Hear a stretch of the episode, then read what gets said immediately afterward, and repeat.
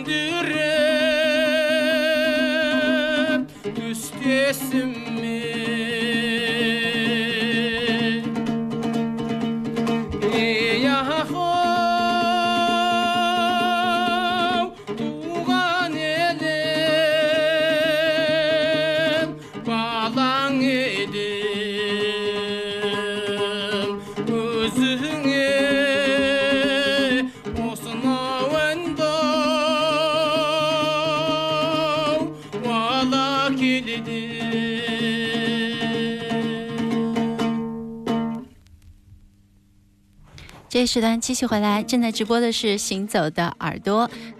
各位好，我是刘倩。我是阿飞。嗯，上半段歌，先说嗯说说上半段最后一首吧，因为我觉得好浪费啊，那对对首。，Fred Freeze，嗯嗯，他的这个 Killing，呃，Killing Time 啊，跟 Bill Laswell 还有三个，一共三个乐手，吉他、贝斯、鼓带来的一个前卫的乐团，实验的乐团啊，嗯但是是比较有律动和节奏的。很遗憾，只听了两分钟，因为只有两分钟时间了啊。嗯那么呃，进入到下半段的环节，我们第一张听到的是一张黑胶唱片，这张唱片是一九八五年做的 Okura 啊、带来的一张这个。呃，哈萨克和蒙古音乐、哈萨克音乐的一张呃合集的唱片，田野录音的唱片，嗯慢慢克啊，就是棕色的小马，棕色的马的意思啊。嗯那么，呃，很丢脸的是，刚才打电话，我问还问马木尔，我说这 man man 克啥意思？因为他，呃，专辑上写的是 man man 克啊。嗯他说我我弹过呀，我想想不出来。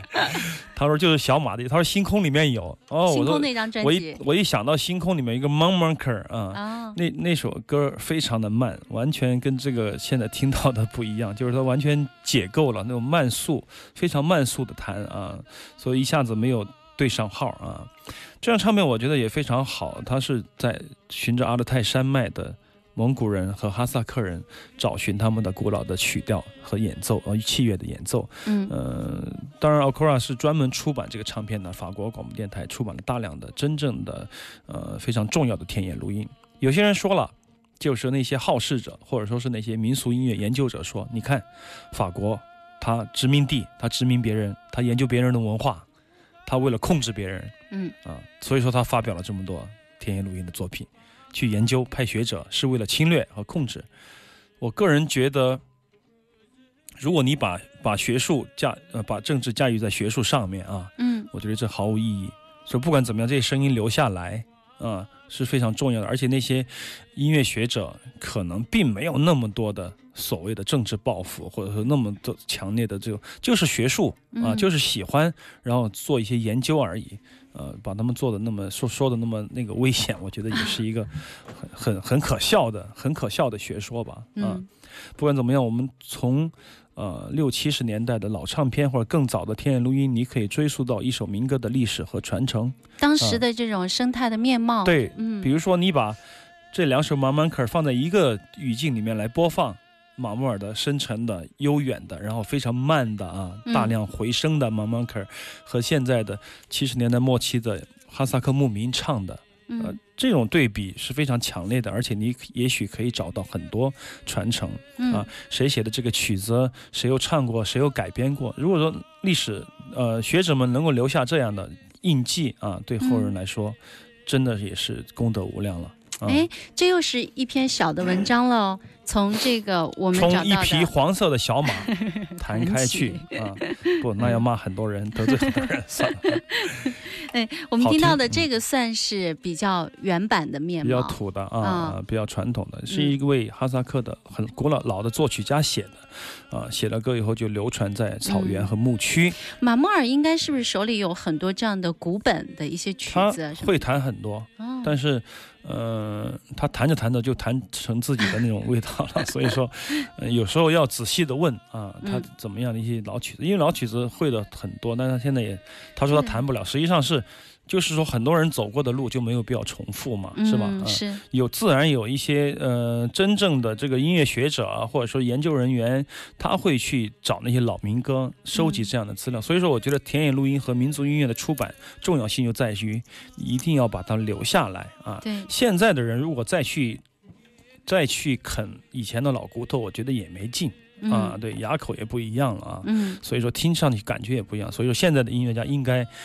在回望过去的同时，低头前进，就是往前走，做自己的、属于自己的传统音乐，或者属于自己的新音乐吧。对，而且啊这个时代人对当时的这些作品的理解，就必须得有一些重新的，对对，重新的认识，嗯还有有自己的见解，对才会有自己的创造。嗯，行走的耳朵，我们的 QQ 群是三零七二三三零零，还有我们的微博、新浪微博找一下秋天的阿飞或者是 DJ 刘倩，我们今天的很多黑胶的图片都已经发上去了。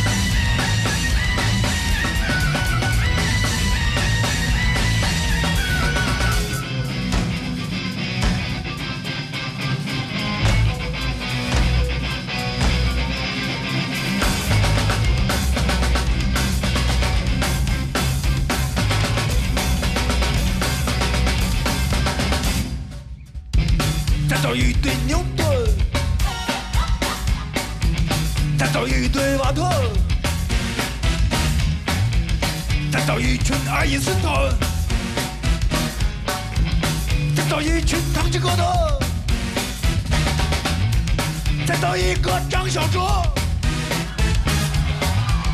再造一个阿飞，再造一个。再造一个，再造一个，再造一个复制者，复制者，人们所有排队去交配，复制者，复制者，人们所有排队去生产，复制者，复制者，人们所有排队去学习，复制者，复制者，人们所有排队去排队。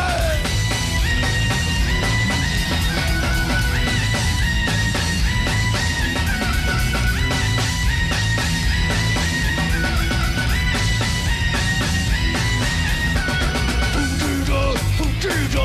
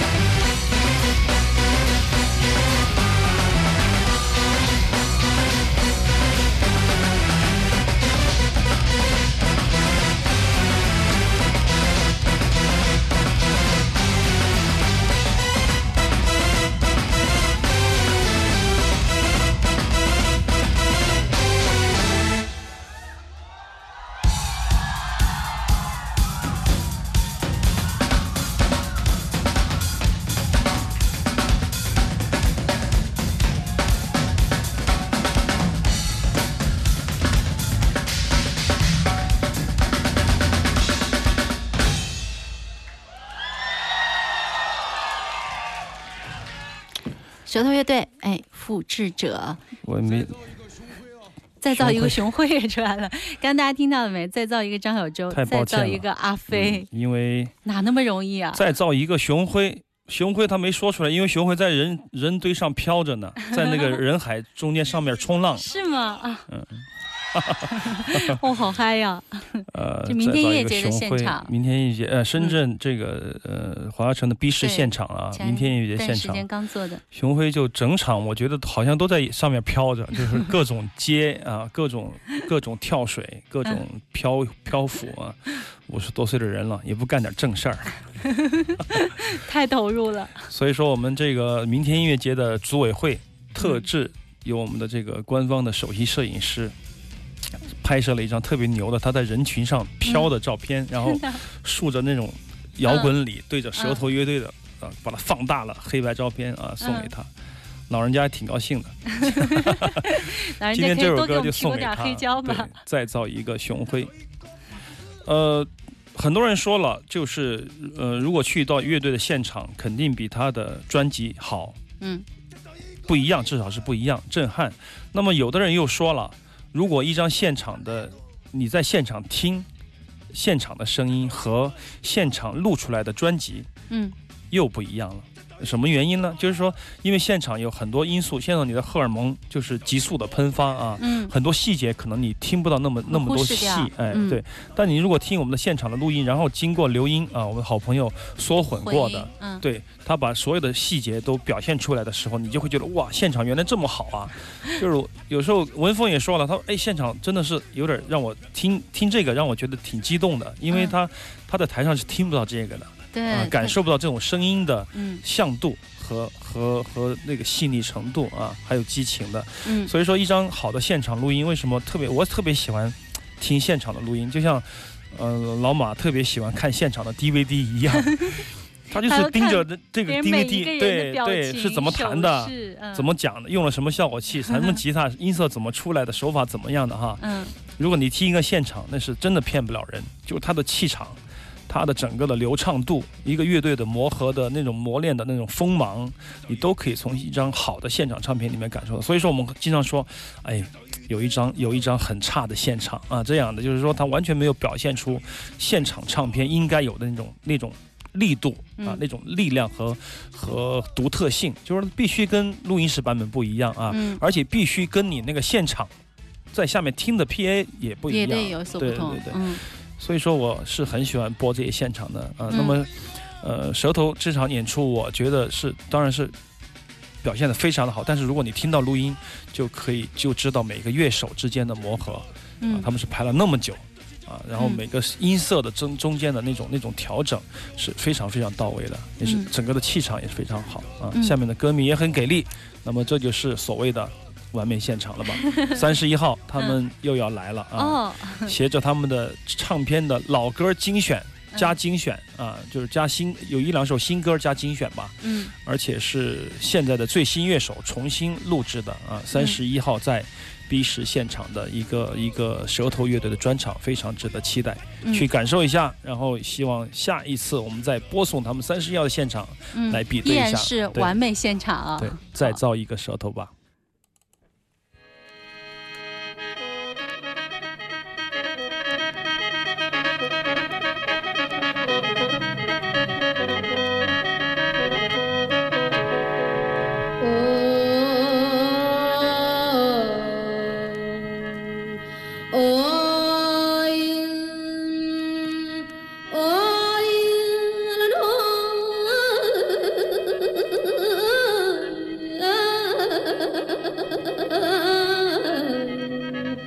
爸。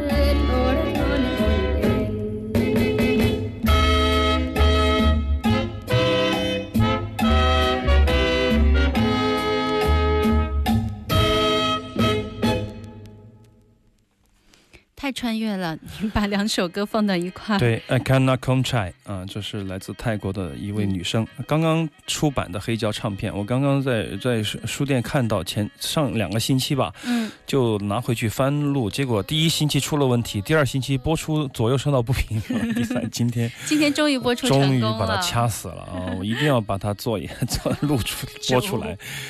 我的 有时候嗯，怎么说呢？呃，我从 D 五零，从刘倩的 D 五零换成了 D 一百，嗯呃，我想试一下音色有什么不同，然后我还试了 DAT，我跟绿野天天捣鼓 DAT，嗯嗯、到底和这个数字有什么不同啊？我恨不得就把开盘机拿到现场去录了。哎，有时候这种轴劲儿通宵通宵的弄，然后就重感冒啊，待在空调房里面弄那些硬件，嗯，哎，我也不知道为什么自己现在最近变成了硬件佬了。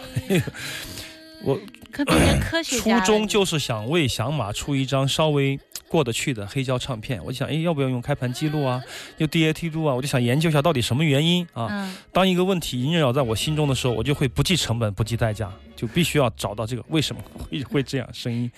所以说，我就嗯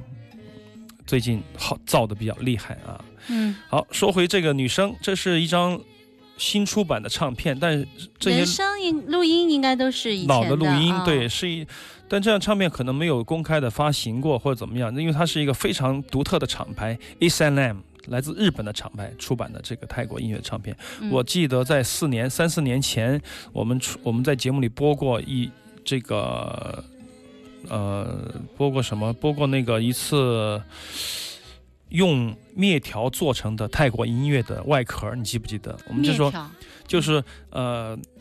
民俗音乐学者去到泰国的乡村，就就跟泰国的那些村民或者说那种组织说，嗯你们把你们自己的乐队的音乐，包括老的音乐做成 CD，然后你用自己织的布做成一个绢。一一小块丝巾，嗯，用它做把包包起起来，嗯然后用一个面条啊做一个你们独特的那个包装，把它包起来。对，当时卖的很很贵啊，我和嗯我几个朋友都就把几套就分了，然后再就绝版了啊。嗯这也是有时候呃一一种厂牌的意识，包括那个大嘴在网上贴贴出来这个嗯呃 EM Record，嗯嗯、就是他做这种专项的出版，然后帮助当地的人或者帮助那些音乐家做做自己的音乐，做自己的当在地的。啊、那种包装，然后可以赚到他们想赚的钱啊，嗯这个是个非常良性的模式。然后收藏家们，像我们这样的呃收藏癖，或者说喜欢呃听这些犄角旮旯音乐的人，就会去找，就会去听。嗯，其实我们国内也有一些这样的，完全欢庆啊，啊，对我也想到了 DIY，也有这样的啊，也有这样的人很多，但是真正的需要一个厂牌去做啊，嗯我觉得还是需要一些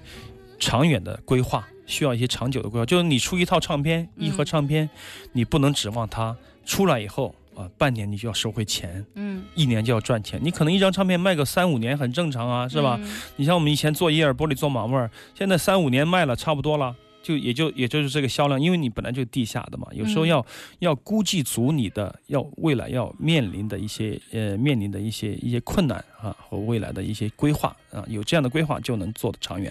那也只有秋天堂有这个意识了吧？你啥意思？骂人呢？不是，我是说有很多有心的人，嗯，但是要掌握，还是要掌握一定的方法。对，对你嗯不能说光有热情，还是光有热情，对对对对，嗯有有一些市场的规律，嗯你必须要考虑到。就是说，你最坏的打算就是说自己一张